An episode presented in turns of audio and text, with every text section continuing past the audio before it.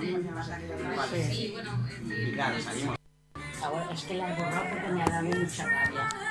No sé si Tenía Ángel una quiere presentar Sí. que no había Dejamos que presente me ha dado tanta rabia me- cuando lo he visto. Dice, bueno, lo hacemos en cuenta. Mi mamá le dio tanta rabia. que ¿Te sentís más cómoda? Sí. Digo, ¿qué vais a tener en cuenta ninguno? Yo estoy a favor de todo lo que está ahí, más o menos, trabajando aquí, ¿Sí? me siento. Pero a mí nadie me puede obligar si yo quiero abrir mi puerta no la quiero abrir. Y, ah, bueno, pues ya lo tendremos en cuenta. Tú mandas un mensaje eso, sí, pero tú no sabes que no este hombre, sino cualquiera que tenga un pequeño sitio no tiene ni para comer prácticamente, que le cuesta llegar a final de mes y un día de fiesta son mucho dinero. Ángel, cuando quieras. Ah, vale.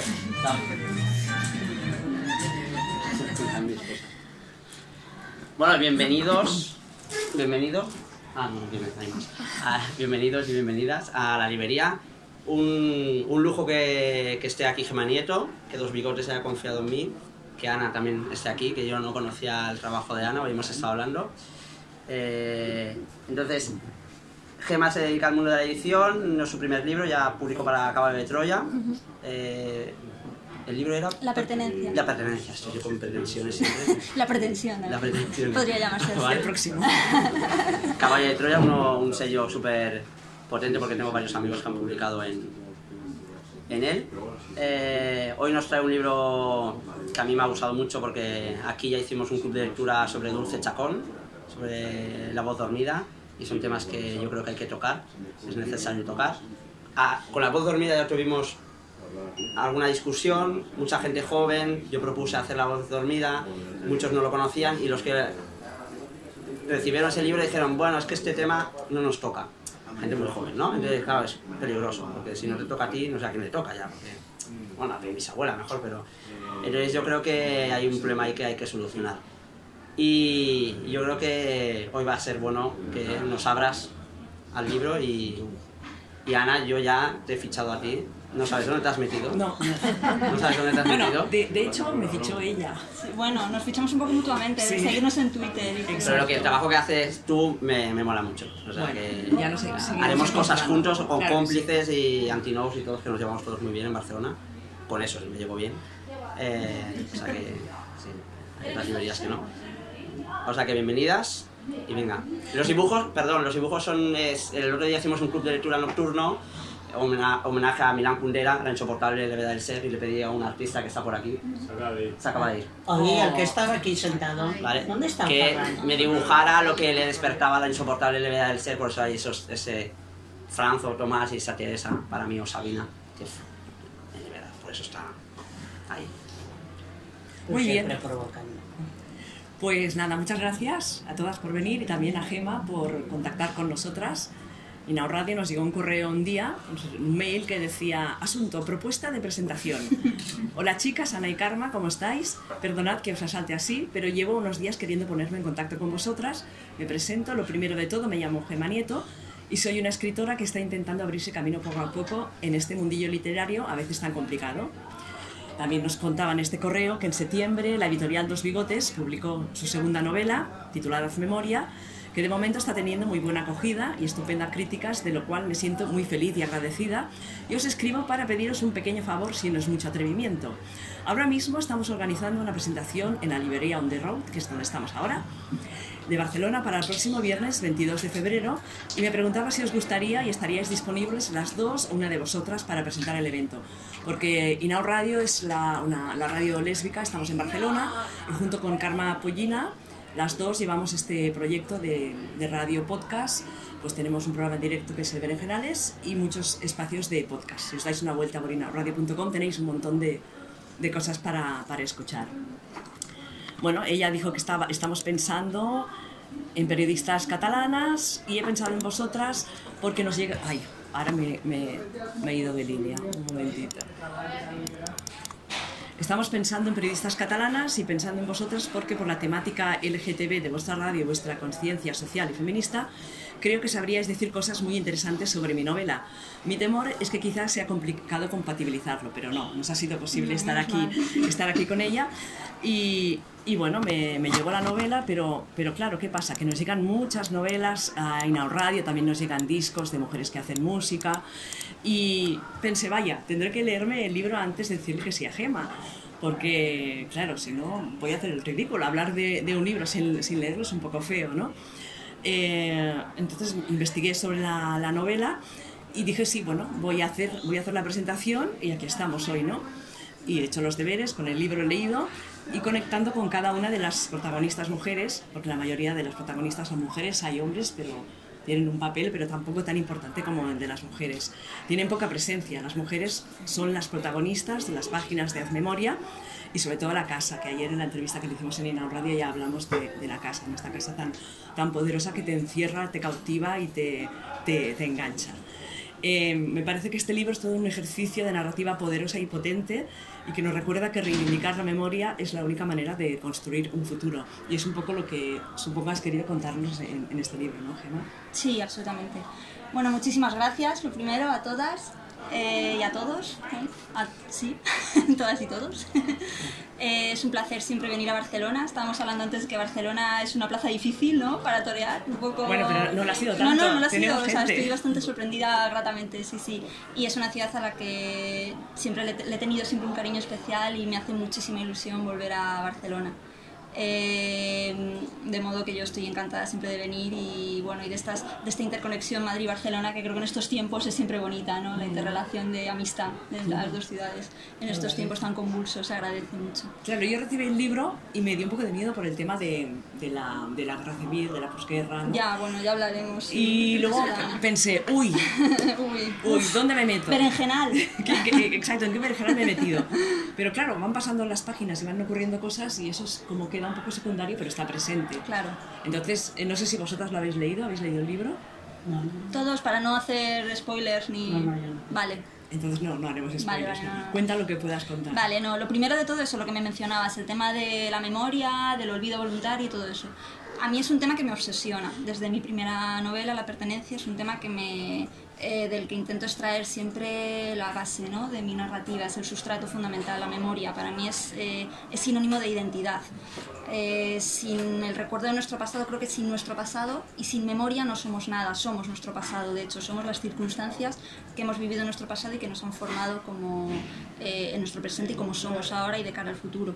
Y eso es muy fácil de trasladar también al plano colectivo, social o político o conjunto de un país. O sea, de igual manera que creo que una identidad no se puede formar obviando el pasado y enterrando la memoria, o sí, o reprimiéndola o silenciándola de manera voluntaria, un país tampoco puede cimentarse sobre las bases del olvido, porque es que es ridículo, es que si no sabemos quiénes somos y de dónde venimos, no podemos construir y no podemos cimentar. A mí hay una metáfora que siempre repito, eh, pero es que me gusta mucho, que es eh, que intentar construir una identidad o un carácter o un país sobre el olvido es como querer construir una casa sobre cimientos de arena o de niebla, no hay nada sobre la casa también volveremos porque es otro de los temas que me obsesionan. Entonces lo que quería contar en este libro básicamente es partir del tema de la memoria y del olvido y de qué pasaría si una persona supuestamente en plenas posesiones de sus capacidades mentales, es decir, que no está afectada por ninguna enfermedad como el Alzheimer o como una enfermedad degenerativa que acaban con tu memoria y cuando acaban con tu memoria acaban contigo y con tus recuerdos y con tu identidad, ¿qué sucedería y a dónde llegaría si se le obliga a olvidar o a reprimir parte de su pasado? No es posible que esa persona fuera la misma y que creciera igual que si ha vivido plenamente su identidad y su desarrollo sin tener que, soportar ese, silenciamiento y esa invisibilización de su pasado. Entonces, bueno, partí de eso y llegué mágicamente a la guerra civil. no tan mágicamente, pero claro, es que la historia me fue arrastrando, me, me, me llevó. Era un berenjenal porque, claro, era- es que el tema de la guerra civil es claro, siempre piensas, ostras, otra vez la guerra civil, que tema tan agotado, eh, estamos hartos de ver películas y de leer libros sobre la guerra civil, parece que es un tema muy manido Sí. y muy gastado, ¿no? Yo también lo pensaba, o sea, realmente no era mi intención inicial escribir un libro sobre la guerra civil, porque es que los prejuicios están ahí, los tenemos todos. Pero es cierto que después tanto la historia me fue llevando ahí a la hora de querer contar una historia de arqueología familiar, eh, me di cuenta de que era la canalización perfecta para hablar sobre eh, todas esas carencias que arrastramos y todo ese intento de olvidar, eh, de intentar olvidar inútilmente el pasado. Y por otro lado me di cuenta de que es un tema inagotable en su simbolismo y en su fondo. Es un pozo todavía de épica, de dramatismo, de simbolismo y que está todavía por explotar. O sea, es cierto que nos han hecho pensar y nos han hecho caer también en ese agotamiento temático y en ese hastío ¿no? de la guerra civil, porque es un tema que también ha sido muy incómodo en, en nuestro país y que no se ha querido tratar con la con la profundidad que merece. Lo hemos reducido también mucho a la guerra entre vecinos y a la, a la vaquilla, ¿no? Un poco a, y no hemos profundizado realmente en esa lucha contra el fascismo, eh, como la Segunda Guerra Mundial, no se ha dignificado. Yo creo que en este país se ha reducido todo a la lucha entre vecinos y a la lucha de envidias y tal, y creo que eso es una simplificación errónea del, del tema. Pero bueno, llegué ahí y me di cuenta de que lo primero era un tema muy ambicioso, pero estaba cargado de una literariedad y de una grandeza pues, a explotar, pero no quise entrar en él de manera muy, muy directa, ¿no? muy de batallas, de frente, de Claro. acciones, sino más tangencialmente, más de manera cómo afectaría a la guerra civil como trasfondo, como escenario, a la vida de una familia y de unos personajes. Ujú. Cuéntanos un poco también la, cómo has construido los personajes femeninos. Bueno, ¿por dónde empiezo? Por, Por la- por la rusa, ¿no? rusa. La rusa La rosa es muy potente. es muy potente, la gusta. Claro, es que si no habéis leído el libro, eh, os, os sonará chino a lo mejor, pero los que lo habéis leído, yo creo que la rusa es un personaje con la que la gente se, se queda bastante... ¿no? Bastante sí, impactada. Sí. Bueno, sí y no, porque ahora os cuento también, porque hay gente que... Hubo una lectora en Madrid que me dijo que, bueno, que tampoco entendía mucho por qué la rusa estaba llamando tanto la atención cuando según ella... Bueno, esto también me lo dijeron en Plasencia la semana pasada. Eh, creen que es un carácter eh, muy, digamos, no típico, pero mucho más fácil de entender de lo que parece mm, si nos hubiera tocado vivir esa época. O sea, que muchas mujeres se vieron en esa tesitura y se vieron obligadas a actuar así, porque sus maridos o los hombres de la casa estaban en el frente o habían muerto o lo que fuera y estaban en la cárcel y, ellas tuvieron que tomar las riendas de la situación y que hacerse muy fuertes. O sea, que realmente en la intrahistoria de nuestro país hay muchas rusas y hay muchos personajes fuertes que después pasaron a lo mejor por civilinas pequeñas dictadoras de su casa o brujas o malas, pero, pero no, o sea, fueron mujeres que realmente fueron muy valientes de, de tomar riendas. Pero bueno, volviendo, eh, mi personaje de base fue la rusa. Sea, empezaste por, por ella. Sí, la tenía muy clara en la cabeza. Bueno, primero tenía clara el, el personaje que pierde la memoria voluntariamente, ¿no? La que está, la, la anciana que está en la residencia y que le había pasado y empecé a tirar del hilo. Pero el personaje de la rusa me lo tenía muy en mi mitología personal, ese carácter y también por lecturas y por bagaje, Bernarda Alba, este tipo de influencias. Entonces partí de ella. O sea, creo que es un personaje. Me lo he pasado bomba también diseñándolo porque es un personaje muy agradecido de, de diseñar y de retratar. Porque es muy divertido, o sea, porque cuando tú eres escritora o escritor y te pones a diseñar personajes, no quieres caer en el maniqueísmo de buenos, malos, porque eso es un rollo, o sea, y además es que eso no existe en la vida real, nadie es 100% bueno ni 100% malo, lo divertido es jugar con las luces y con las sombras y hacer de alguien, eh, pues eso, que tenga momentos épicos y momentos eh, honorables, y, pero también mezquindades o crueldades o, o lados oscuros, ¿no? Entonces la rusa junta, une un poco todo eso y en el fondo creo que cae bien. O sea, mi intención era que Sí, no hacer mal, un ¿eh? personaje, era, sí, hacer un personaje pues muy fuerte, muy audaz, muy capaz de todo, eh, capaz eso de las mayores eh, heroicidades y de las mayores crueldades, o de incluso alguna mezquindad o miseria moral, pero que en el fondo dijeras, joder, qué huevos. Sí, sí. no, me cae bien, quiero ser como ella. Entonces, se la ama y se la odia un poco. También esa es la, esa es la impresión generalizada que me han dicho los lectores, que se la ama y se la odia. Y bueno, y de, hecho, bueno, la- las dos opiniones más, mm, pues eso, curiosas, que me dijeron que, bueno, que a ellos no les sorprendía tanto un carácter así porque sí que creían que era una mujer más...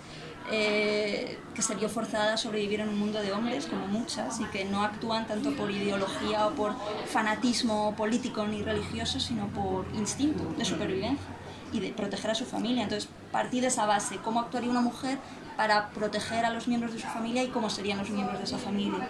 Entonces ahí ya di con las hijas, eso es una labor también de, de escaleta, ¿no? digamos, de ir diseccionando cada personaje, cada carácter y sobre todo de poner personalidades muy distintas, muy distintas para que, eh, bueno, para hacer la trama más amena también, pero para mm, ver cómo reaccionaría personajes muy distintos ante una misma situación.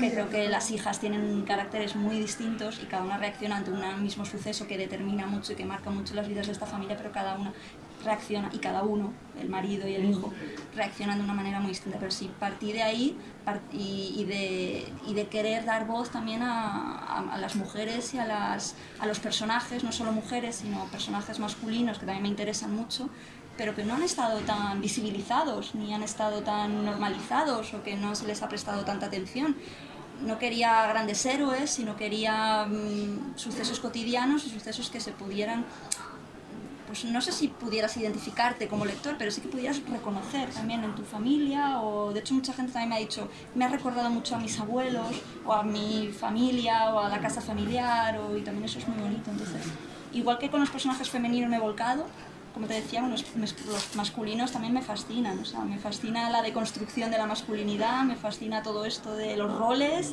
y me fascina poner caracteres muy distintos en en, en, ambos sexos, ¿no? Claro, porque en el libro parece que las mujeres tienen más, más presencia, o sea, tienen, sí. tienen más carácter. Los hombres tienen el suyo, pero están como en segundo plano. Sí, quizá, o sea, hay un, claro, hay un cambio de roles ahí muy claro entre la rusa y su marido, que son antagónicos. Sí. Ella es la que lleva los pantalones, digamos, y el zar, su marido, es como un hombre más afable, eh, mucho más, pues eso, amable, que no quiere enfrentarse con nadie, que es más pacífico y tal. Y la rusa es todo lo contrario, la rusa es que no le importa llevarse por delante a quien sea, es que es así. Y en cuanto a las hijas, bueno, hay de todo. Ahí también hay más apocadas, la mayor más seria, más reservada, la pequeña que es la más rebelde y que también tiene mucho el carácter de su madre. Y el niño pequeño que es un personaje que me, a mí me llama mucho y me atrae mucho porque me solidarizo mucho con estos personajes eh, tan poco frecuentes ¿no? y tan... Sí, de construir. O sea, es un niño... Mmm, pues que no cumple los roles ni los estereotipos de género tradicionales, ¿no?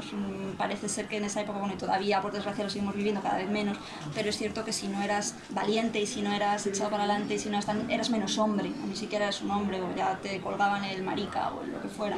Y este niño es, un, es excesivamente sensible y las pasa muy mal también, mal, por sí. eso entonces es un niño al que, me, que le tengo mucho cariño. Y luego hay personajes que no tienen nombre. Bueno, todos. Bueno, menos, claro, menos, menos una. Juego más con los apodos, sí, la rusa, sí, la jara y tal, pero en general ninguno tiene nombre. Y eso mm. también me lo preguntan mucho. No sé qué, la, claro, es que lo, lo, lo, de dar nombre propio a Clara, que es la única que tiene, fue también una cuestión de pura práctica, porque ya no podía mencionar siempre la hija de la criada, porque ya eso era un sin Dios.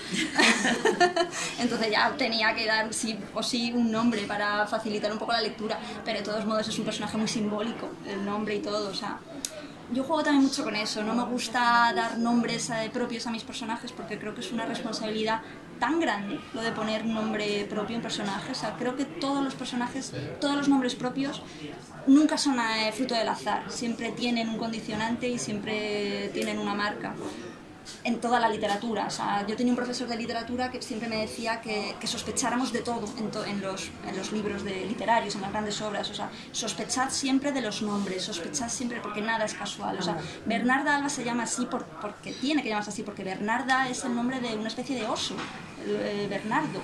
Y Alba es como el amanecer, lo que todo lo ilumina. Yerma es la mujer estéril. Marianela de Galdós es la mujer a la que todo el mundo somete como un perrito y que se la llama Nela, Nela, Nela. O sea, de todos, hay que sospechar Fortunata y Jacinta, Fortunata, fíjate, que es la mujer que va mm, llevada por el destino y Jacinta, que es la flor sin fruto, que es también estéril. O sea, que nunca nada es casual. Y claro, como iba yo a dar ocho nombres, es que no me veía capaz y entonces lo veía más, también más, no sé, más divertido jugar con esa sugerencia de cara al lector y de no poner las cosas tan fáciles, ¿no? Al lector y que vaya él completando la información y hacerlo todo más alegórico y más... Y también jugar con apodos, pues es, lo hace todo más sugerente y más evocador, la rusa. Tú fíjate, una en, la, en Castilla, sí, La Mancha, la que se llame la rusa, pues creo que llama la atención.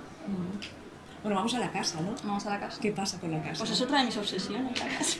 Y, pero es una casa que la conocías, es inventada. Hombre. ¿De dónde sale esa presencia? Esa pregunta es trampa. ¿Por qué? No, porque a, lo- a ver, la conoces. Eh, pues sí, todos los que escribimos historias siempre tenemos una mitología personal en la que basarnos y el escritor que te diga que no miente. O sea, siempre hay algo real y algo de base en lo que te basas y luego lo transformas y luego lo filtras, ¿sabes? Pero siempre hay anécdotas en tu familia o en tu casa que vas escuchando, que vas transformando o que quieres canalizar, ¿no? Eh, pero bueno, aparte de eso, las casas, quien está aquí lo sabe, son obsesiones para mí. Personalmente tengo una obsesión tremenda con las casas. Creo que las casas, todas las casas que hemos habitado, creo que guardan energías muy especiales y sobre todo las casas que hemos habitado en nuestra infancia, porque creo que son las eh, un poco el símbolo de todos esos secretos y esos misterios que quedan ocultos o que quedan sin, sin desvelar de todo en la infancia y que cuando somos adultos nos damos más cuenta de todo lo que se ha callado en una familia o de todo lo que no se te ha explicado, de todo lo que has tenido que descubrir por ti mismo. Y la casa es un personaje más. Aparte, sin entrar en misticismos ni en parapsicologías, eh, yo creo, como digo, que las casas guardan la energía siempre de los habitantes que, las han, que han vivido en ellas. Entonces, eh, bueno, la casa es el- la representación del arcón o del armario, del cajón cerrado donde se guarda algo y también es un personaje más, claro, esto es muy préstamo cortazariano, ¿no? Cortázar tiene un cuento en, la cual, en el cual la- las casas, la casa donde viven los personajes actúa como un monstruo que los va fagocitando, e incluso va moviéndose con el ánimo de los personajes y eso en eso creo yo mucho. Creo que eh, las energías de las casas cambian y se mueven con el estado de ánimo de sus habitantes también. Y bueno, aquí está un poco llevado al extremo, claro, pero sí que es verdad que la casa yo quería que fuera determinante desde el principio, es el escenario principal, más incluso que, el, que donde se sitúa la acción, porque la acción puede situarse pues tanto en Castilla como en Andalucía, como en cualquier sitio, ¿no? Pero era la casa como símbolo de, de, lo, de lo cerrado y de y la herencia del pasado, del miedo y de, y de luego abrirse otra vez con el personaje de la nieta de la rusa a esa nueva generación que intenta llegar abrir las ventanas, abrir las puertas y restaurar un poco todo lo que su abuela ha intentado reprimir o ha intentado silenciar. Claro, por ahí sale todo, ¿no? Digamos. Claro, ahí sale todo. Es que la, la nieta es un personaje muy importante por eso, porque es la rusa, como he dicho, es un personaje que a mí me mola mucho y que, entiendo que es muy atractivo, pero está también muy equivocada en todo. Y es una mujer que actúa movida también mucho por la represión y por la herencia del miedo y por la herencia de lo que la han obligado a vivir. Y la nieta es eh, la restauradora de la memoria que su abuela ha intentado esconder. Entonces, claro, ahí está todo, en ese desvelo de la memoria es el haz de luz, ¿no? Esa es el- el- la conexión con el título. La memoria es el- la luz que todo lo ilumina y que todo lo descubre. Gema, ¿y tú cómo escribes? ¿Necesitas algún entorno especial? no. ¿Cómo haces? No, no necesito ningún entorno especial, no, no soy nada supersticiosa ni maniática con, eh, con esas cosas. Y hay escritores que te dicen que necesitan ponerse música eh, o rodearse de, yo qué sé. No, no especialmente, lo que necesito es que no, no, no tener interrupciones y sobre todo, sobre todo, tener muy claro el esquema desde el principio. Es lo, lo más difícil para mí, es dar con el esquema y con la ruta, ¿no? Con un poco con la guía una vez que ya das con el, con el esquema general de los capítulos y con todo, ya me sale solo, pero sí que es difícil dar con la estructura, para mí por lo menos, porque creo que en la literatura no debe de haber nada al azar ni a la espontaneidad, no debe haber concesiones a la improvisación. Creo que debe de estar todo muy bien engarzado y que funcione todo como un mecanismo de relojería. Eh, para que no queden cabos sueltos o que queden los menos cabos sueltos posibles. Luego ya es distinto el tema de las interpretaciones de los lectores y los finales abiertos, pero que por lo menos no quede nada suelto, ni quede nada, no sé. estos- a mí me fascinan mucho estos escritores, no por hablar mal de nadie, pero que dicen, eh, yo es que eh, dejo que los personajes, que mis personajes crezcan, o que mis personajes se vayan desarrollando a lo largo del relato. Yo no entiendo, cómo me, me, me encantaría que me contaran cómo lo hacen, porque para mí no entiendo cómo un personaje puede crecer al margen de ti en una novela. A lo mejor es que yo soy muy torpe y no soy capaz de hacerlo, pero creo que un personaje tiene que, que seguir unas directrices y que tiene que estar condicionado por la acción que tú quieres llevar a cabo, porque si se te va de las manos, pues no sé, no, no entiendo bien. Entonces, bueno, es mi manera de trabajar, a lo mejor a otro le funciona de otra, pero yo funciono también, tengo una mente muy cuadriculada, muy alemana para eso, entonces igual sí que tengo que cuadrarlo todo muy bien y luego ya Claro, dejarme to- pero- toda la técnica, ¿no? Sí, sí, eso, pero eso es pura técnica, claro, y cada escritor tiene su, su sistema.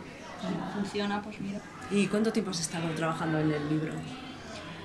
Ah, Desde que tuviste la idea hasta que ha salido impreso y está ya en las librerías. Pues mira, como 7, 8 meses, 10 meses más o menos, porque es verdad que ha sido un poco un embarazo, ¿no? O sea, tener, escribir un libro es como tener una criatura, salvando las diferencias, pero es un poco, lo gestas, lo, lo pares y luego lo presentas en sociedad, lo crías y ya te pones con el otro, ¿no? Es un poco la comparación. Pero sí, yo creo que desde que empecé la idea la tenía en la cabeza y desde que, ya te digo, estructuré todo, que fue lo que más tiempo me llevó, pudieron pasar, mm, sí, 8 o 9 meses. Sí, sí. Y una vez ya lo tienes hecho, ¿a quién lo enseñas primero para, para que lo lea? Pues, a ver, cruzarme con dos bigotes fue una, una cosa del destino también, ¿no? Fue un, una, sí, un camino, un cruce de caminos muy maravilloso. Porque además es que llegamos, fue una coincidencia bestial, porque yo andaba también en busca de editorial y ellos también andaban un poco detrás de mí, porque les había recomendado Pilar Belver, otra de Sí. las autoras de Dos Bigotes, que os recomiendo, tiene una novela maravillosa que es eh, A Virginia le gustaba Vita, que es noveliza un poco la historia de amor entre Virginia Woolf y Vita Sackville. Es una pasada. Y, y Pilar Belver se puso en contacto conmigo porque había leído La Pertenencia y le había gustado mucho. Simplemente me escribió un mensaje en Twitter, me ha gustado mucho, tal, y ahí quedó, gracias, tal. Y luego me enteré que los bigotes me seguían y tal, porque Pilar les había hablado de mí. O sea, que Pilar es una autora muy generosa y, y bueno, que no, no abunda mucho ¿no? en estos campos de egos inmensos. Que alguien hable bien de ti, pues agradece un montón. Y bueno, y se pusieron en contacto y yo les dije, pues mira, estoy ahora, acabo de terminar un manuscrito, si queréis os lo mando, y también andaba pendiente con mandárselo a otros editoriales de random y tal, otros sellos. Pero ojo, es que no me lo tuve que pensar mucho, porque a ellos les gustó, a mí ellos me tenían enamorada con todo lo que hacen y todos los libros que editan, su filosofía literaria es cuadra totalmente con la mía, su lema, que es literatura contra el silencio, cuadraba absolutamente también con lo que yo pienso y sobre todo cuadraba algo que, que yo tengo muy presente y que es que la literatura actualmente creo que se mueve en la periferia, creo que se mueve en las editoriales independientes, no en los grandes grupos, por desgracia, salvo excepciones, pero es verdad que son las más pequeñas y las más independientes las que mueven textos y publican textos de mayor sin tantas concesiones a lo comercial y al puro marketing o a los intereses económicos o otro tipo de intereses que subyacen detrás, sino puramente a la calidad literaria y a la temática, o sea que son temas que a ellos les parece valioso, les parecen valiosos y por eso apuestan por ellos, entonces fue un amor a primera vista y dije, bueno, y bueno, también me gustaría tener unas palabras para Raúl Lázaro, que es el diseñador de la cubierta, que dio en el clavo también, es que fue todo rodado, es que fue súper fácil trabajar con ellos, sí, sí, porque claro, los bigotes no me pusieron problemas. Eh, Raúl Lázaro, la primera eh, diseño que nos mandó nos encantó, o sea que fue como todo, qué maravilla, o sea que yo estoy encantada. Y luego sale a la calle, se vende, lo leen Bueno. y te llegan. No, se está vendiendo, sí, Sí, sí. Y te llegan comentarios muy positivos, ¿no? Sí, sí, me están llegando comentarios, el feedback está siendo muy bueno. Antes hablabas de las nuevas, bueno, era Ángel el que decía de las nuevas generaciones que no sabían mucho del tema que les atrae, que les tira un poco para atrás, ¿no? El tema de la guerra civil y tal. Sí. Pero es bonito que se ponen en contacto contigo mucha gente joven, también para agradecerte que les abras los ojos de manera literaria, o sea, a través de la ficción, pues de una época que quizá a ellos les pilla más lejos, o que no han tenido tan cercana, o que bueno, o que no los sistemas escolares y los programas educativos no tienen interés en enseñar, quizá. Eh, entonces sí que, sí que se ponen en contacto conmigo y te dicen, pues eso me ha recordado a mi abuela, me ha recordado la casa de mi familia, la casa del verano, la casa del pueblo. Y también se agradecen mucho las interpretaciones que te hacen los lectores, porque eso te deja muy loca, porque son cosas que tú no has pensado y, de repente un lector da con, da con una tecla o te hace una pregunta que te... Por ejemplo, me preguntaron si la rusa era feminista cosas así, o si otra pregunta también que me descolocó mucho la semana pasada, no recuerdo. Pero sí, sí, o sea, te dan, te dicen cosas que, que te hacen dar una vuelta a tu propia reflexión sobre la narrativa y eso se- es siempre interesante. ¿Y por qué El escribes? intercambio. Que por, joder, ¿por qué escribo? Sí, sí, ¿por qué, por qué escribes? No sabe hacer otra cosa. Bueno, o sea, hacer más cosas. Joder. Es una buena pregunta, ¿no? Pues- Pues porque lo necesito. O sea, yo imagino que todos. Que el- a ver, que eh, los escritores que escriben solo por publicar o solo por mm, ganar cierta fama o cierto renombre, bueno, esa es una de las razones, pero a mí la razón que más me vale, que más me sirve y la que más respeto es alguien que escribe porque tiene necesidad de contar historias y porque tiene necesidad de contar algo que, que tiene que contarse todavía, o que tiene que visibilizarse, o que te urge contar. Y bueno, y aquí recuerdo siempre lo que decía Emily Dickinson, eh, que publicar siempre es secundario, aunque luego también nos gusta mucho publicar y somos muy eh, vanidosos los escritores y tal, y es verdad. Pero es verdad que es algo secundario, o sea que lo importante es escribir y lo importante es dar, hacer un trabajo bien hecho y pues eh, sí, canalizar todo lo que es- tienes en la cabeza y, y darle, ¿no? abrir ese camino. Mí. Si que- queréis, Si hacer, queréis interrumpir, si queréis hacer alguna pregunta, si los que habéis leído el, el libro, pues, no sé. Bueno, yo he hecho un montón de anotaciones de repente. Ah, Ah, muy mira, bien. pues estupendo. No, yo voy, yo te voy a ir soltando cosas. Sí, sí, yo soy claro. un poco así espasmódico de estos. Bueno, agradecer un poco tu libro porque hay mucha ignorancia hoy en día, eh, sobre todo en gente de mi edad, entre 30 y 40 años o menos. Eh, no sé, yo eh, hace poco estuve hablando con mi madre eh, y son cosas que te enteras, o sea, es mi madre, o sea, que es una generación cercana a la mía, ¿no? Y dice, hostia, yo me acuerdo, dice Ángel, dice, cuando somos cuatro hermanos, son tres hermanas y un hermano, cuando yo esperaba a que a tu hermana se le queda, a que a mi hermana se le quedaran pequeñas las bambas para yo heredarlas. Claro, esto estamos hablando como algo muy lejano, pero es mi madre, ¿no? Y, Sí. y mi madre es una catalana, venida desde, desde Granada aquí, bueno, ella nació aquí y es mi abuela la que, la que viene de Granada, ¿no? Son cosas que no te planteas, ¿no? Sí. Entonces, yo creo que La voz dormida o libros como el tuyo nos acercan a una realidad que yo creo que hay que leerla para no llenarnos la boca con palabras tan peligrosas como guerra, hambre, cuando ni hemos sentido el hambre ni hemos sentido la guerra, pero las utilizamos de una forma muy, muy fácil, ¿no? Sea, no sé qué, no pasa nada, ¿no? Con la guerra, si hay que llegar a la guerra, se llega, si hay que pasar hambre, se pasa.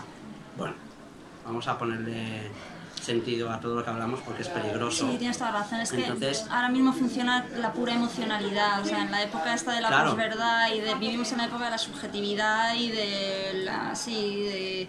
eh, todo el mundo opina y todo el mundo es opinólogo y se opina además desde las entrañas y no se analiza nada racionalmente. Y bueno, creo que arrastramos un montón de, de lodo y arrastramos una bola muy grande que viene desde donde viene y que es consecuencia también que las nuevas generaciones tampoco sepan nada ni se hayan interesado por estos temas porque ni se les ha enseñado y creen que es algo muy lejano o que incluso ignoran. Pero claro, es que los políticos han hecho mucho por esto y han Claro. utilizado el olvido como un arma muy efectiva. Es que el olvido es un arma política súper efectiva y muy perversa y va en dirección de hacer que las nuevas generaciones ni se interesen por la memoria histórica o que crean que la historia es algo muerto, es algo pasado y que hay que dejar el pasado atrás. Y vuelvo a lo que decía antes, sin pasado y sin memoria no somos nada. Igual que una identidad de una persona no se puede construir sobre el pasado, porque es que nos- no tendríamos cimiento, no sabríamos quiénes somos, un país tampoco puede construirse ni sobre las bases de una tolerancia o la dictadura, ni sobre las bases del olvido, ni sobre despreciar la memoria histórica, porque la historia es un cuerpo vivo y las consecuencias de la historia se alargan en el tiempo. Y es cierto, por otra parte, que mucha gente de generaciones pasadas nos acusan a generaciones como la nuestra, más jóvenes, de ociosidad o de perdernos un poco en la pues eso, en la ociosidad, en no tener intereses políticos ni inquietudes y tal, cuando mucho de lo que hicieron muchos de estos grandes hombres fue emprender la huida. O sea, realmente lo que se hizo en años de la transición de este país, en gran parte fue emprender la huida. Eh, no hubo valentía de arrancarle las sábanas a los fantasmas y dejaron que los fantasmas crecieran porque creyeron que las consecuencias de descubrirles serían peores. Mm, de ahí viene todo, o sea, cuando tú reprimes algo y cuando dejes que, los dejas que los fantasmas crezcan, te comen, al final te acaban devorando y al final se acaba creando una bola que es que las consecuencias las estamos viviendo ahora mismo. Suma todo eso, ignorancia, desinterés, eh, memoria histórica, incluso eh, cuando me preguntabas tú antes sobre la guerra civil, los comentarios que yo recibí al principio de, de- de compañeras y de amigas, de vas a escribir sobre la novela sobre la memoria histórica, sobre la guerra civil, ¿en qué jardín te metes? O sea, ¿en qué jardín te metes? Y yo como, joder, es que es un jardín en el que todavía hay que meterse, porque está sin desbrozar todavía. Y creo que es, es que es, de verdad, me parece tan absurdo tener que justificar todavía porque es necesario hablar de la memoria histórica. Me da tanta pereza. Es como cuando intentas justificar o, explicar por qué eres feminista. Son cosas, son evidencias. eh, entonces eso, se une a todo eso, se une a la ignorancia, se une a- al interés de muchos políticos en tener el olvido como base de todo y, eh, y en la época de la posverdad y de la pura entraña y de la pura emoción y si hay que ir a la guerra se va y si hay que invadir Cataluña se invade. es que es Disculpa, absurdo. Disculpa un segundo, mira, no, sobre la memoria histórica, Tengo una amiga que nació en la cárcel, su madre estaba en la cárcel y ella en esto. ¿no? Entonces esta señora y varios señores más están dando conferencias en las universidades e institutos. O sea que la juventud, sí, los que tienen un poco de seso, ahora hay otro tipo de juventud que no la puedes... ¿eh? Ya, ya. Pero te digo, esto está mucho más eh, que la gente quiere saber y está más concienciado de lo que ninguno nos pensamos. Pues a mí eso me consuela un montón. No, no, aquí en Me Cataluña, yo no sé en los demás sitios, Bueno, de pero te digo, te digo, ¿eh? Lo de la memoria histórica aquí está muy, pero muy, muy fuerte, muy fuerte. En Cataluña dices. En Cataluña, en la parte de, de Burgos, eh, hay en Moyá, Moyá de, Moyá de la Cruz o Santa Moyá de la Cruz o algo, hay un pueblo por ahí, por Segovia o por ahí, que hay, que encontraron no sé cuánta, bueno, abrieron una y las familias saben que ahí mataron un montón de gente. Pues ahí si vierais la gente joven que va a estudiar y se interesa por esto, pero muchísimo. En Santa Cruz de Moya, si lo ponéis en el de esto, os dará todos los datos. Pues y da mucha fe. gente. Ojalá no sea una minoría, Te lo desde prometo. luego, Pero, porque pero es, de es. Cataluña eso. No, aquí, aquí No. en Cataluña segurísimo. Vale, vale. No, no digo que Cataluña No, no, siempre. aquí en sea, el tema Cataluña político lo tenemos, vamos, nacemos con la política No, dentro. Que digo que no me No. aquí no, memoria histórica, vamos, ya te digo que yo. Ángel, no es política, es, son tus estoy diciendo que en familias, Cataluña digo que no- yo no me quejo de. Cataluña. Eso no En es Cataluña somos política. demasiado, pero Eso bueno. es que los han querido enterrar y no los quieren sacar. Por favor, ni, ni, ni en un libro, ni en un simple libro. Te, te hablan, no tuyo, sino de Sí, la sí, escuela. entiendo perfectamente. No, sí, sí, perdón. sí, es lo que. No, no, sí, sí, es, Perdón, ¿eh? es lo que. No, no, sí, es lo que No, que no critico, no- que tú precisamente has escrito. No, no, pero sí es lo que hablaba, que es que decir, no, no les interesa enseñar. Tu libro se lo voy a comprar para esta chica que nació en la cárcel. Pues qué bien. ¿De acuerdo? Pues Antonia, perfecto. de verdad, se lo voy y te voy a decir que se lo Y yo le dedico, claro que Y sí, no me lo he leído, pero solo con lo que has hablado ya me vale la pena. Qué bien. Qué bien hablo. Nada. Luego, ma- sí, haz, haz, haz. Sí, claro. El- Estoy escuchando ahí el...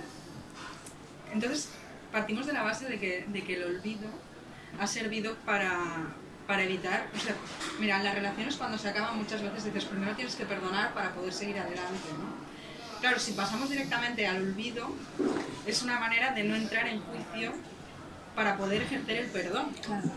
Y eso es una cosa, o sea, que como sociedad creo que, que, que damos una pena tremenda. Ni la reflexión, Porque no hay ni saltarse un reflexión, paso. ni hay crítica, o sea, es, es aquí no ha pasado nada. Y es como, pero a mí me dolió, bueno, pues supéralo. Exacto. Sí, sí, esa es la mayor falacia. La mayor falacia es esa frase de... Es que es lo que se hizo en este país. En este país se quiso hacer del olvido ley.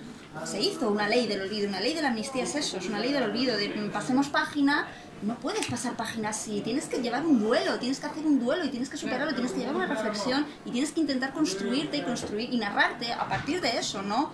Borrar todo eso, es que es, es, que es eh, absurdo. Eh, es que la mayor falacia y la traducción de esa frase de eh, olvídalo, deja el pasado atrás y no te preocupes y pasa página, la traducción en realidad es mm, no queremos hacernos responsables de lo que sucedió y ni queremos, eh, pues eso, mm, pagar por, por esos crímenes, ¿no? Y esos crímenes de olvido que cometimos. Hay una frase de Rosa Montero que también me gusta mucho que dice que la, la derrota final no es la muerte, es el olvido. Es que el olvido es muchísimo más peligroso que la muerte. Porque la, y otra de Cicerón, ya de paso, que dice que, es que está relacionada con esta, que dice que, el- que la memoria es la voz de los muertos. Y si tú niegas esa voz y niegas esa memoria, no hay construcción, ni hay relato histórico, ni hay nada. Lo que decía antes, o sea, aquí... Condenados a repetir. Y condenados a repetir, por supuesto. Pero es que en este país se quiso, se pretendió que el olvido hiciera su trabajo sin, sin que costara ningún precio. Y eso es imposible. El olvido siempre se cobra un precio muy alto. Lo estamos viendo. La bola de lodo te- se va creciendo, va creciendo, va creciendo y te come. Y además eso se puede ver en cualquier situación de la vida cotidiana. Tú el mínimo problema que tengas en la vida, si lo obvias o intentas olvidarlo, va creciendo, va creciendo, va creciendo, hasta que ya te supera. O sea, es mejor cortarlo desde el principio hubo mucho miedo, está claro que hubo mucho miedo y que si por cobardía o por las circunstancias o por el miedo de, de descubrir esos fantasmas se creía que las consecuencias iban a ser peores, no se hizo. Pero es que ahora no tenemos ninguna excusa. Es que ahora somos la generación de la nieta de la rusa y no tenemos ninguna excusa para restaurar esa memoria y nos lo siguen impidiendo.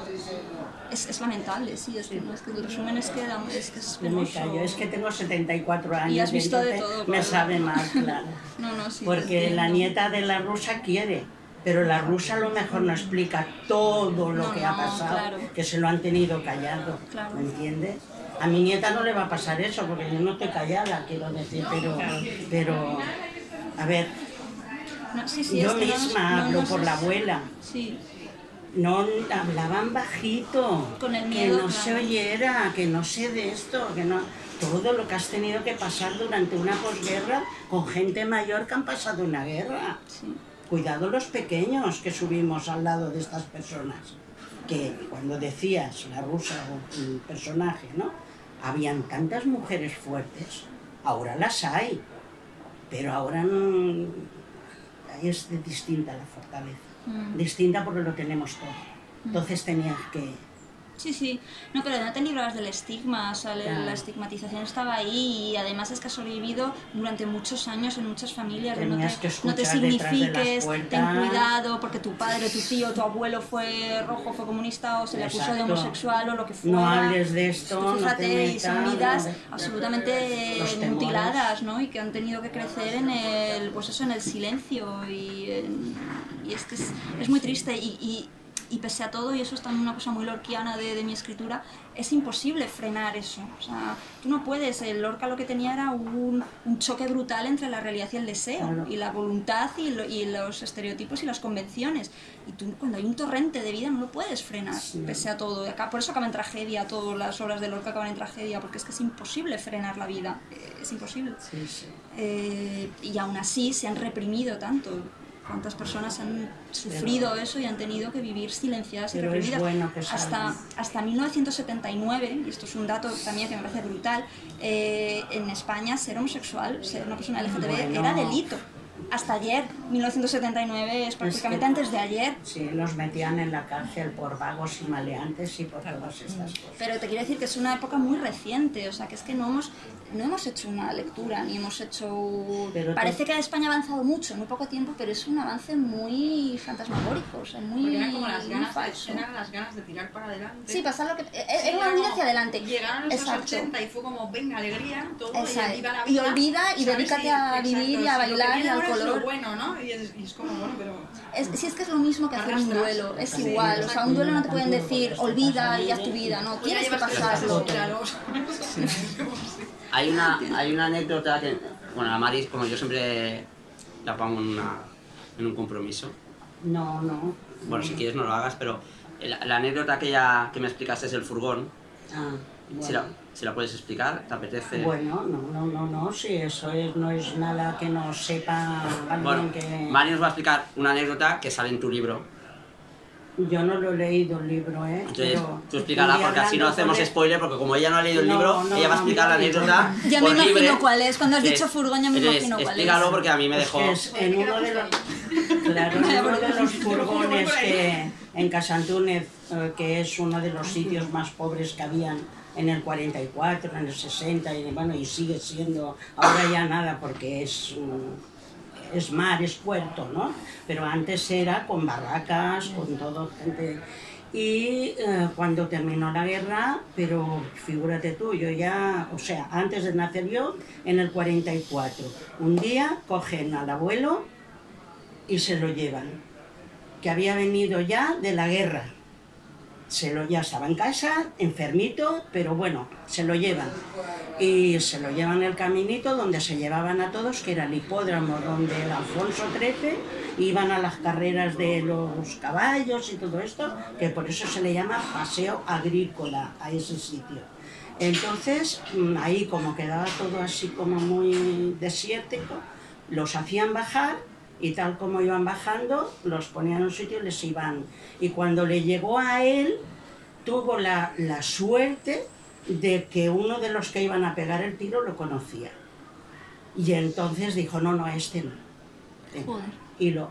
Pero bueno, no sé si fue peor no matarlo que haberle matado, porque después el hombre sufrió cantidad, cantidad. Pero como este, todos los días iban a recoger, tanto en Montjuïc como todo este paseo agrícola que te digo y esto, pues iban a recoger, salían porque sabían que había salido la furgo y iban a recoger a sus muertos. Por lo menos estos no los enterraban, podías ir a recogerlos. ¿Me entiendes? Esa era una de las cosas que de niño El día a día. la abuela sí que explicaba y la gente de que los labradores normalmente los payeses yo no sé eh, por, por la parte de, de Castilla y todo esto no sé lo que explican. Pero la parte de Aragón sí. Y la parte de Cataluña también. Alrededor de un fuego y de todo se explican muchísimas cosas. Nosotros hemos sido pequeños y gracias a, que siempre estábamos con el oído. Y hemos, nos hemos enterado de tantas cosas, porque si no, a, a estilo personal, no te dicen siéntate que te voy a explicar, no, porque ya si una mujer, una madre o una abuela no te dice que vas a tener la, la, la regla, o sea, la, Imagínate que estas eso, cosas, imagínate, callaban, esa es una mínima, Claro, sí, sí, sí, esa ya, imagínate. Bueno, ya, perdonad, ¿eh? No, no, sí. No, no, pero Claro, eso es dices, tú, te- trasladas esa Claro. idea, dices tú, ¿y qué pasaba cuando alguien podía llegar a ver eso? O ser, hay un momento en el libro, que es una frase aterradora, ¿no? Donde dices tú, "Ese- la rusa era fuerte, no era fuerte, tenía que ser fuerte, no. Claro, entonces la contestación de ella va a ser, no lo pienses más, algo habrían hecho. Claro. Sí, sí, eso era el... Claro, y es, es- ahora actualmente. Claro. Eso también se dice. Eso es ahora. lo que te sale mal, ¿eh? Sí, sí, sí. Eso sí. es lo que te Es sale. Siempre mal. está esa conciencia de. Para que es una haría- del libro, no he querido sacar más para no hacer más spoilers, No, pero no, es no, una... no es spoiler, pero es que es es un poco la fuertísima. justificación, un poco la excusa que se usaba también para limpiarte un poco, blanquearte un poco la conciencia, ¿no? Y blanquearte Para un poco quedarte el- para quedarte para poder, para poder dormir por las noches, imagino. Pero sí, de eso también hablaba mucho Primo Levi, o sea, de los negacionistas, decía, porque claro, cuando salió de Auschwitz toda su lucha fue contra los negacionistas que negaban que Auschwitz Es que no se lo creen. Claro, Es que hay gente que no se lo que cree. todavía, que todavía no se lo cree, claro, claro, pero la lucha de Primo, Levi, de Primo Levi fue esa y él estaba indignado, entonces decía que a los negacionistas es muy fácil desmontarles, pero sus argumentos pueden llegar a hacer muchísimo daño, pero que la soberbia con la que hablan eh, es tanto ridícula como peligrosa. Pero, Pero que no hay- llegaba a la conclusión de que ciertamente cuando la verdad es tan aterradora, el mecanismo de la mente del ser humano es blanquearla para poder Tiene soportarla, salir, para poder vivir con ella. Entonces, eh, por eso quizá también se confunde mucho, y ahora también, ser fascista con ser patriota. O sea, a los niños, a lo mejor a la gente más joven se les enseña que ser fascista, o ellos creen que ser facha es querer a tu país Es y defender a tu país y no sentirte en- orgulloso de tu no país. enseñan. Claro, pero tú fíjate si ya en los años 40 estábamos así, porque Primo Levi escribió en los años 40, los años 50, pues ahora es que estamos volviendo a lo mismo. Pero es que él decía que es que era completamente necesario enseñar desde las aulas y desde los pupitres la diferencia entre el bien y el mal, la diferencia entre el fascismo y los derechos humanos, los que van en contra de los derechos humanos porque son fascistas, que no significa ser patriota. Y decía que no nos es lícito, que los que, los que tenemos todos esos conceptos claros, ni nos es lícito callar, ni nos es lícito olvidar, porque enseguida los negacionistas son muy civilinos y son muy serpientes y los argumentos con los que juegan son muy de crear confusión. hable de esto, ¿me entiendes? Sí, total. Decir que no lo digo por peloteo, No, no, no. sino que, que se agradece que una persona joven em, se, se- lo haga, ¿no? Y por Pues eso mira, va a ser... no, pero te lo agradezco también porque eso es otra de las cosas que también me dicen. Si eres tan joven y no has vivido la guerra civil, Claro. imagino que esto también lo hemos oído muchos No, no, aquí, pero eso no- ¿qué- ¿por qué estás legitimado para hablar de la Bueno, guerra civil porque- si tú no la has vivido? Pues mira, tía, tampoco he vivido la, Sí, en la. Segunda Guerra Mundial y podría escribir Sí, una novela. Es que me, estás me- me da mucha rabia ese argumento de qué pasa. Te Entonces, metes con los rusos, con las guerras rusas, ¿Pero qué pasa? todo. ¿Y, y por qué a Pérez Reverte no se le dice Ah, por qué escribe sobre el barroco? mujer. Bueno, vale, pues a yo qué sé, pero bueno, me entiendes, el argumento es el mismo. ¿Sabes? ¿Por qué, se- por qué a uno no se le dice, o a cualquiera mujer o hombre que escribe sobre novela histórica, por qué no se le ataca por ahí? ¿Por qué escribe sobre la Edad Media? ¿Por qué escribe si no la has vivido? Pues porque. ¿Qué tontería es esa? También- pues porque. también entra- también si mientras está bien documentado y no es una historia de ciencia Pero no ficción. será porque eres mujer que te hacen esa pregunta. Si fueras Pérez Reverte no No, lo sé. Ya, no, a ver, Pérez Reverte he puesto un ejemplo muy claro, muy básico. Pero es verdad no. Aquí pesa más el hecho de ser joven, ¿eh? A eso sí, lo estoy segura. Más, más el hecho de ser joven porque a eh, chicos jóvenes que también escriben sobre el tema o que se han pronunciado a favor de ese tema también se les ha metido mucha caña, ¿eh? Se les ha dicho, tienes 20 años, no has vivido. ¿Tú qué sabes lo que es una ¿Tú qué guerra civil? ¿Cómo hablas de...? o- sí, ¿por qué te metes si no tenías ni idea de lo que se ha Bueno, vivido ya aquí en la transición? Y es como, pues mira, eh, no tengo ni idea, pero estoy capaz... Ninguno aquí hemos vivido el nazismo ni el Tercer Reich y estamos todos, eh, vamos, Yo de acuerdo en veo- criticarlo cuando y en que se quieren cubrir los muertos de las cunetas y, no es, y los, no nuestros políticos, porque no son míos desde luego, porque lo tendrían claro, pero el PP viendo aquel, el otro, el Vox ya no hablo porque es el último que ha llegado y ya no va- hace falta ni hablar, pero que te pongan allí delante un chico joven y que diga, señores, vamos a dejar esto, vamos a aparcarlo. Mm. Dejémoslo, tenemos que vivir el Rivera, todos esto. Sí. ¿Cómo que vamos a vivirlo? Si hasta que no sepamos la identidad de estas personas, nosotros no vamos a ser libres. Mm. ¿Pero de qué va esto? Pero bueno, claro, tienes que concienciar a tanta gente que... que- que- Que Pero- cansa. Luego también es, las editoriales tienen un, un- un- un- un papel ahí y y, los libreros, ¿no? A mí cuando, ahora que se, ahora viene ya 8 de marzo, ¿no? Entonces ahí ya yo soplo porque a nivel de, li- de libros ya me veo lo- todo lo que me va a llegar, ¿no? Morder la manzana otra vez, curso de feminismo para microones. Claro, ahí las editoriales ti- tienen un papel, las editoriales, es publicar cosas potentes y buenas. ¿Sabes? A mí cuando me viene una mujer o un hombre y me dice, recomiéndame algo feminista, Gloria Fuertes. Se asombra. ¿Qué? ¿Qué No, pero claro, eso no está en la lista de lo más vendido hoy. No, Ah, no es que yo voy curso de micro morder la manzana. Bueno, no, sí, eso vale. no lo quieren. Bueno, sí. Hombre. Vamos a también las editoriales, oye, dos bigotes, Alberto y Gonzalo. Oye, vamos a hacer algo un poco... Es una responsabilidad, es Es un una debate responsabilidad, mucho- pero claro, es que eso- tenemos que hacerlo, Eso porque nos si da no- para otra tarde. Teoría de hablar, claro, es que ese es un Está bien, debate no sé. tan grande y tan profundo, pero vamos, para resumir muchísimo, yo es que creo que todos, o sea, siempre tenemos, quien tiene un mínimo altavoz, tiene una gran responsabilidad, por mínimo que sea, es como lo que decía Spiderman, ¿no? Eh, Un gran poder conlleva una gran responsabilidad, pero no, no hace falta que sea un gran poder, con que sea muy pequeñito, eh, si tienes un altavoz, Joder, eh, Maya, hace poco vimos el, documental sobre la rapera Maya, que también os recomiendo, que es maravilloso, y decía que, si, que ella cons- eh, consideraba que si a alguien le dan un micrófono, úsalo para decir algo útil. No pierdas el tiempo para decir chorradas ni para decir, úsalo, porque es que es fundamental, es que puedes mover a mucha gente. Entonces yo siempre tengo un sentimiento, tengo un sentido de la justicia muy enraizado y me da muchísima pena que la gente no utilice, no sé, no me considero especialmente activista, pero sí que lo he normalizado tanto, o sea, normalizo tanto tener una voz y decir cosas útiles y decir cosas que, que aunque parezcan evidencias, tienen que decirse todavía. que ¿Pero es tú que te mueves es en el mundo de la edición? Bueno, pero es que te- si quieres que quedamos Vale. otro día porque te puedo Vale. contar de esto del mundo de la edición. No, es que allí- a mí ya no me bueno. invitan, pero ellos porque era vomitivo, todo era Bueno. como yo no podía, no podía No, con no. ellos, no puedo. Pero ¿y qué, pero, ¿y qué me Bueno, ya, sí ya, que- pero algo hay que hacer, no sé. No, no, ya ya, ya. Sí, que ¿Qué te voy a que yo contar? soy de- llevo muchos años en el mundo de la edición y también, es decir, sí que hay un tipo de libros muy superficiales, fáciles, que también aprovechan el personaje mediático, etc. Lo, lo único que me pregunto es si, por ejemplo, ahora que hay un boom en el- con el tema del feminismo en mujeres que hasta ahora no se han interesado, si pueden entrar a una serie de lecturas a través primero de lo mediático y lo fácil, Empieza. Sí, claro. si son una puertecita que pueda... Yo soy el primer, yo, yo soy el primer defensor de, de Jorge Javier Vázquez.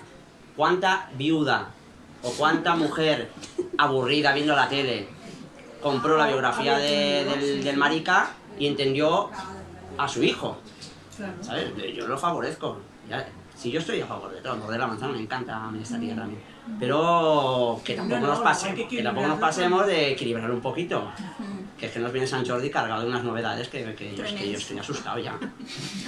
Es No que, es que vamos lo que vamos a vender. Está, no sé, bueno. No, sí, yo estoy de acuerdo en eso, sobre todo en el tema del ensayo, porque quizás es más fácil entrar por ahí, pero también es un error creer que quien lee, quien empieza a leer a Jorge Javier va a acabar, va a dar el salto a Oscar Wilde, porque no es No, así. pero Pero, muchas mejor- veces el argumento que se utiliza es mejor que lean esto a que no lean nada. Falso, es otra de las falacias que a mí me dan una patada en el Ese es el estómago. personaje no, en quien absoluto. arrastra. Bueno, Pero quien lea a Jorge Javier no va a leer a Proust No. luego. No. No, pero no, No hace es falta así. leer a Proust, pero a lo mejor Sí hace falta leer a Proust. Bueno, sí, hace falta, perdona, hace falta leer a Proust, pero entre no leer absolutamente nada y a lo mejor un porcentaje X de lectores entran a través de Jorge y se interesan Claro. por otro tipo, bueno, Pero ahí entramos nosotros, Bueno, los libreros, o... sí, por supuesto. Pero es que lo malo es eso, que ahora o le das una edición de, de Romeo y Julieta en castellano normal o ya no pueden leer Romeo y Julieta. ¿Qué me estás contando, tío? ¿Cómo lo va a entender Romeo y Julieta una persona de 12 años en verso? Es que trata de vos. Bueno, ¿qué pa- ¿no entiendes lo de vos? ¿Sabes? Como, Sí, pues no, sí, mejor sí, no, vamos a dárselo ya un poco No, es que claro, facilito. si se intenta dar todo ediciones demasiado vives, un vives. Vamos a dárselo Sí, como machacadito. Sí, eso es peligroso. Sí. pero también creo que lo importante es leer. Entonces, claro, el que quiera, el que se quede en un nivel muy superficial, bueno, es su responsabilidad, ¿no? Pero si eso permite llegar a algo un poco más profundo, bienvenido sea. Esto por un lado. Por otro lado, yo he trabajado en multinacional evidente- y, he- y he editado basura. Mucho. Sí, pero hay un tipo de gran, es decir, hay editoriales que si tienen muchos sellos, esa basura que vende lo que vende, luego permite a lo mejor que se venda. Publicar eh, Financiar o... financiar. Pero María, es que eso es un error, exquisitas. es que eso es un error también. Pero o sea, es que ¿qué, es así, qué gran Gemma. grupo publica basura para eh, aprovechar las eh, ganancias y publicar eh, sellos literarios o, o- o libros más literarios? Ninguna. O sea, grandes grupos, ninguno. Hombre, yo he trabajado en Penguin Random House Vale. y lo que vendía de bolsillo y lo que vende Plaza Janés y Grijalvo, con una serie de títulos que bueno, mejor no mencionar, te permite pues Caballo de Troya, Lumen, Literatura Random House, que quizás no todo es acertado, pero bueno, Pero yo estoy a fa... No quiero... Vamos a cambiar el tema porque esto es como que somos libreros, No, por sabemos que mucho, pero ellos no lo saben todo esto. No, pero es que esto da para un debate, yo te lo Pero he yo dicho. creo que... Mucho más eh, largo. yo entiendo que Caballo de Troya puede hacer una mierda Pero alguna vez. Lo voy a respetar. Pero a mí Lumen no permito que haga una mierda. Y lo está haciendo. sí, y evidentemente... Que lo haga con Caballo de Troya no me importa, porque es un sello de gente Pero, joven, que no sé ver, qué. Pero esto no quiere decir que Pero los no, tío, literarios no no, se equivoquen. Pero bueno, en Lumen tienes una serie de buenos autores y de buenas traducciones. Si tú eres editora, si tú eres editora y yo soy edi- yo y leo un libro de Lumen, yo me voy a la editora de Lumen y digo, no puede ser que esto me digas que es bueno. O anagrama. Sí, No me digas que esto es bueno, si porque tenemos un problema. Estoy de acuerdo, pero si miras el catálogo de Lumen. O anagrama, igual, si yo me llevo- pero tienen una historia muy notable de descubrimientos y de Vale, pero pues el primer libro de esta persona, públicalo con otro sellito, pero no lo publiquen bajo Lumen, tía, Eso- porque eso entonces esto es un desgaste. En eso puedes tener razón. Claro. Es que yo anagrama, si yo quiero anagrama, quiero algo potente, sucio, perverso, no sé qué, me publicas en un... Polla, he dicho polla al final. Es que has publicado Bukowski, tío, un poco de... A Kerouac, bueno, son los míos estos, ¿no? Pero... No, es que tiene razón, estoy. Contacto Sí. de Cooper. Sí, pero si no te digo que no, pero si luego se ha permitido publicar una serie de buenos autores, bienvenido sea. Bueno, No, no, que sí, que sí, que digo que... Pero esto, esto es un debate entre nosotros, perdón, ¿eh? Perdón, su libro, perdón, su libro. Su libro, pobre, venido a ver. Oye, ¿hay, hay algún pasaje del libro que te haya tocado mucho? Es decir, como a mí me tocó mucho el, el tema de Mari, el del tema del furgón. Que a la hora de documentarte, de entrevistarte con gente, fuera muy potente para ti. Dices, hostia, no había, nunca había pensado, yo nunca, o sea, que entraran en tu casa un día, te llevaran a una montaña y ya no volvieras. Terrible. Bueno, es que eso se sabía que pasaba, claro, es que... Bueno, y gente no, no, tiene- ya. Pero yo no lo sabía, por ejemplo. Me digo, ¿hay algún pasaje de tu libro que hayas dicho esta cosa? Hay A ver, yo no me regodeo en la violencia ni en el morbo, porque además es que creo que hacer explícitos y evidentes las, eh, las cosas las hace menos atractivas y siempre hay que dar pie a dejar muchos silencios y muchas sugerencias y muchas cosas un poco ahí veladas, ¿no? Para que el lector sea el que complete la información de lo que pasa Y que de lo que les que pasa a algunos personajes. claro. Pero sí es cierto que, a ver, mi, mi documentación, digamos, es- es más literaria que histórica, pero Vale. sí que he leído eh, pues muchas de las cosas que se hacía con las personas LGTB o sí, sí, te ponen los pelos de punta, o sea, es, es- es monstruoso, o sea, todas las torturas que se les infringían y todas las cosas por las que se les hacía pasar es, es terrible. Y no solo con las personas LGTB, o sea, es que claro, lees sobre la matanza de la Plaza de Toros en Badajoz, eh, periodistas eh, estadounidenses, portugueses y de más nacionalidades se volvieron locos, locos de ingresar en un psiquiátrico después de presenciar y de dar eh, cobertura informativa a lo que sucedió en la Plaza de Toros de Badajoz. A raíz de esa noticia que salió publicada en los medios internacionales, Franco puso freno y dijo, no os paséis tanto con las torturas, porque tela, o sea, porque nos están llamando un poquito la atención desde Estados Unidos. Se volvieron locos, ¿eh? Los periodistas, o sea, lo que vieron allí y claro, bueno, y la, la espantada, ¿no? La de la carretera de, de Málaga Almería, Sí, sí. que también, que, que, bueno, que no tuvieron, la gente se iba de Almería porque llegaban los fascistas y- y- y no dejaron tiempo a civiles, a mujeres, niños, ancianos que iban con sus carros, que iban con bebés, y no les dieron tiempo a evacuar y llegaron por mar, por aire y por tierra y por todas partes a bombardearles. A que se acabaron con, no sé, 20.000 personas. Y aquí en Barcelona también dispararon todas las bombas que llevaban. que En el mercado de Alicante, en el mercado de Alicante ya. dispararon también.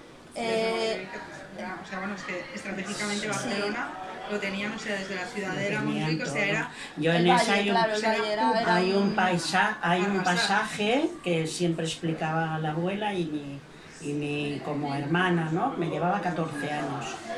Y yo vivía en, me recogieron en casa de la abuela. Entonces, claro, cuando fui más mayor, me iban explicando que cuando las bombas, los aviones iban así soltando por de esto, como se vivían las afueras, la vía del tren era lo más fácil para poder correr. Entonces la Luisa, bueno, mi, mi hermana, mi- la abuela la llevaba cogida de la mano, pero es que la llevaba casi en alza, ¿no? Pero es que no llevaba ni zapatos, pobrecita. Y tú sabes que son, el tren lleva los adoquines, bueno, las, Sí, las sí, piedras. las trabillas esas, y las ¿no? Y la. Luisa siempre decía, se me quedaron los pies todos sangrando y todos de esto, pero no ella solo, toda la gente que escapaba, ¿no? Quiero decir que, y eso se te queda ahí Sí, sí, sí, y dices, oh, qué y luego, y fuerte". luego que te digan que olvides. ¿Cómo Sí. quieres que olvidemos No. esto? Aunque no lo hayas vivido. Yo, sí, por, lo- por suerte, no tengo a nadie de mi familia No, represaliada. Pero... me da igual. Es que eso es una cuestión de mera em- empatía humana y Sí, de, decir, es que al final es un ejercicio de empatía. de empatía. Y O luego sea, te dicen que olvides, yo que no recuerdes a ver, esto. No, no, no he vivido lo que tiene que ser un cáncer, posiblemente, pero es que el sufrimiento... Claro, sí, pero el sufrimiento, yo no soy madre, pero el sufrimiento de una madre de perder a un hijo Sí. es que es tan inimaginable, pero es que no necesito vivirlo para entender que eso tiene que ser horrible. Pero tú fíjate cómo Sí, somos, empatizamos con el caso alemán, pero no con el nuestro. O sea, yo he trabajado nueve años en una librería y me he hinchado a vender novelas ambientadas Sí. en, en el exterminio nazi. Bueno, Que claro. Guerra Civil no vendía nada. Porque que el, ejercicio que se ha hecho, el ejercicio que se ha hecho en. Alemania no tiene nada que ver.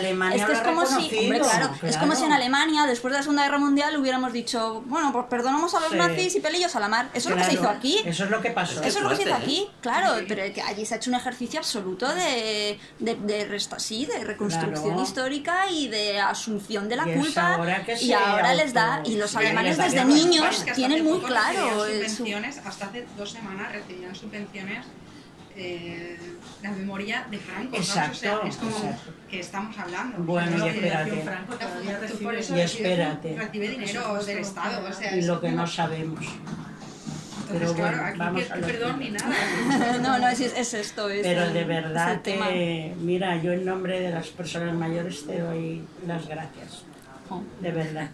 De verdad, porque el solo hecho de que os dediquéis a hacer una mínima, de que alguien pueda leer, gente joven, bueno, yo os- todos os encuentro jóvenes, pero por ejemplo la chiquita si es capaz de leerlo, mi nieta o Sí. de esto, pues claro, Es pero se habla, ¿eh? Te digo, en los institutos y en esto están dando conferencias. Hay Pues un me germen muy joven. ¿no? Yo soy joven y eres joven, los bigotes es joven. Sí. O sea, que hay un germen joven ahí que estamos No, no, haciendo pero es que ella ya empieza que aunque no lo quiera o no lo sepa o no lo reconoce o, o tiene su que no lo hayas vivido en casa, tú lo llevas, lo llevas impregnado por lo que sea. Porque me, si es que es una pura te- inquietud, te es a- claro, atrae, cultural, no- política claro. o histórica. Es que igual que tampoco Porque- hemos vivido muchos eh, episodios históricos y nos interesan cuando- igual, pero es que este es tan flagrante y sobre todo porque, a ver, es tu país y te duele siempre más y te duele muchas de las consecuencias que seguimos arrastrando y que estamos viviendo porque no se han curado bien las heridas, ni se han ya. querido cerrar, ni se ha puesto intención en hacerlo. Entonces, eso es lo que te duele y muchas de las de las faltas y de las carencias que tenemos ahora vienen de ahí. Entonces, eh, bueno, pues sí que es Es verdad que, que da si mucha esperanza que la gente reconocer lo que ha interese. pasado, que tuviéramos la suerte de tener unos, unos políticos y una gente que hablara, que ya los hay que lo hablan claramente, pero se les, se les, se le solapa rápida. No, no, no se ve, no.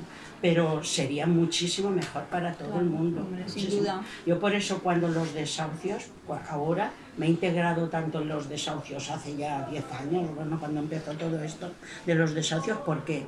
Porque cuando era pequeña eh, vinieron a sacarnos las barracas, donde estábamos viviendo una barraca.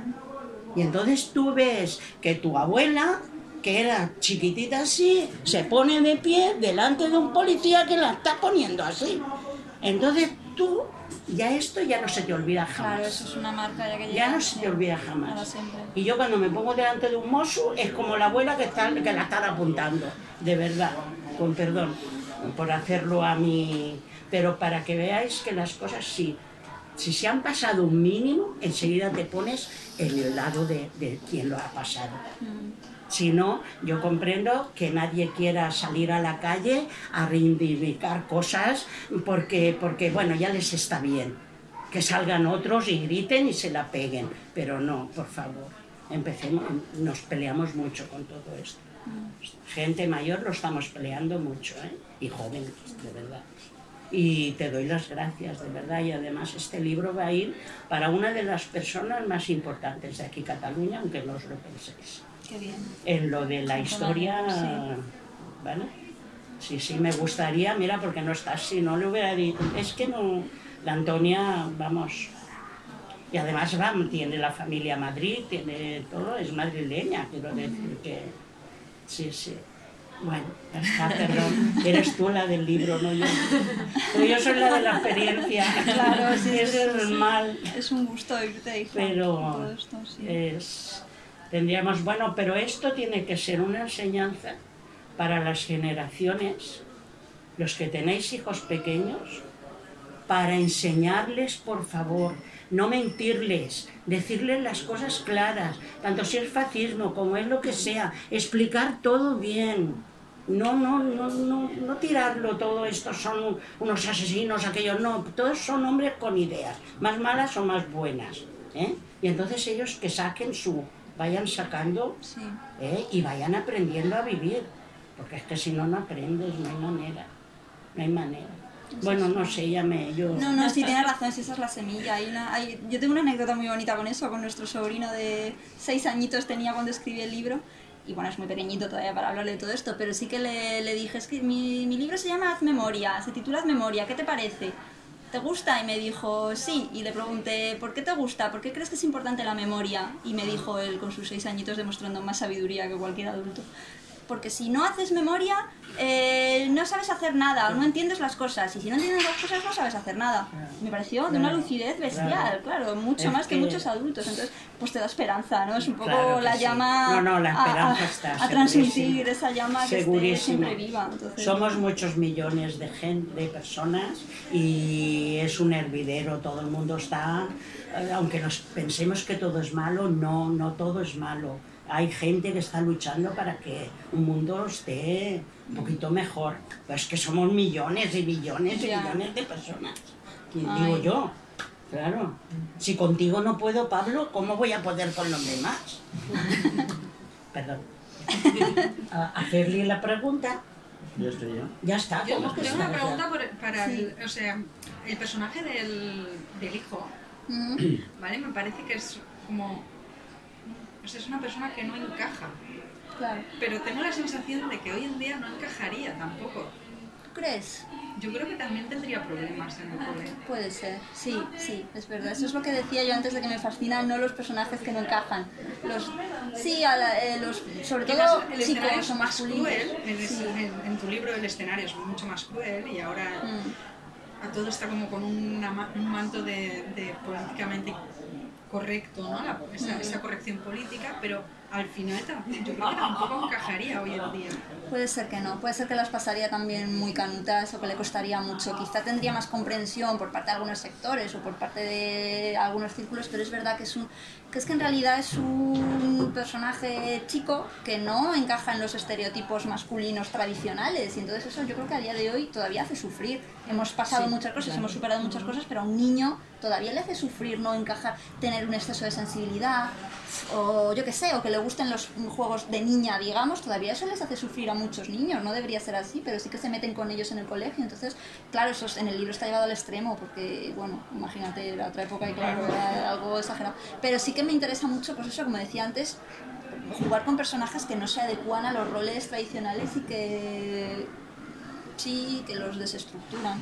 Pero sí, mira, me parece curioso eso que has dicho, de que hoy tampoco lo pasaría mal, pues no, o sea, que no lo pasaría bien, seguramente no. Sí, no, Seguramente le harían bullying Cuando lo también. leía lo pensaba, digo, es que me daba esa sensación de no Por eso también le tengo cariño a este personaje, sí. No hemos avanzado tanto, depende en que... Bueno, ya. Los insultos siguen siendo los, Los mismos, exacto. eso no ha cambiado.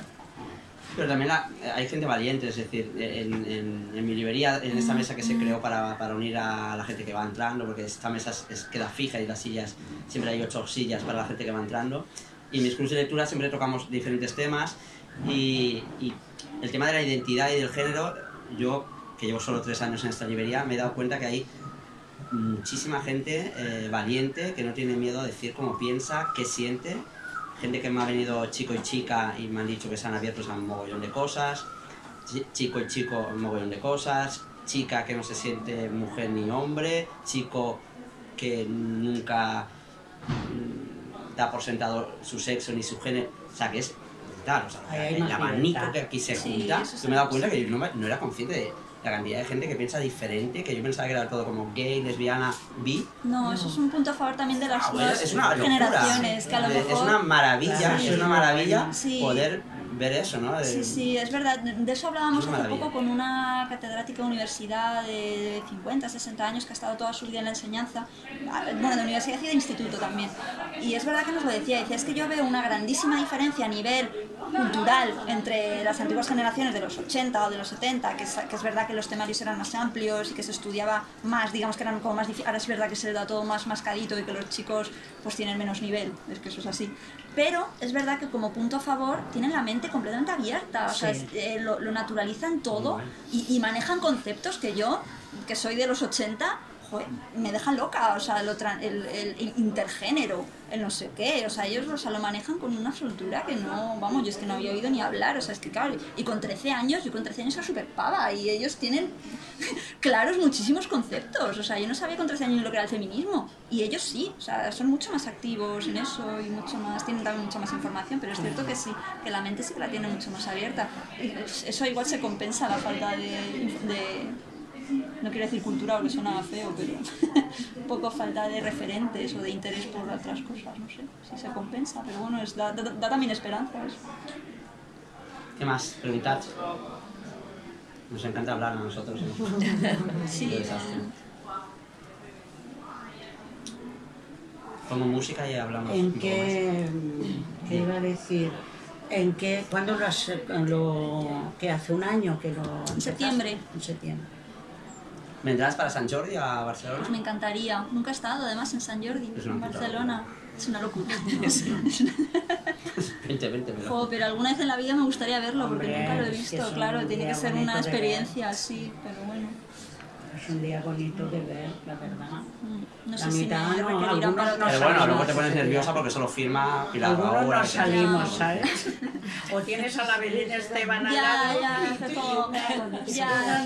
Imagino que debe ser como la Feria del. Retiro de Madrid, pero a lo bestia. Sí. A, lo, a lo bestia. Pero bueno. Hombre, alguna vez, no sé si este año, porque también ando metida en otros proyectos en la editorial Ménades, en muchas cosas que también estoy ahí sacando, pero bueno, no sé si se me requerirá para, para hacer algo en el día de libre, pero a mí me encantaría venir, si no es este año, el siguiente.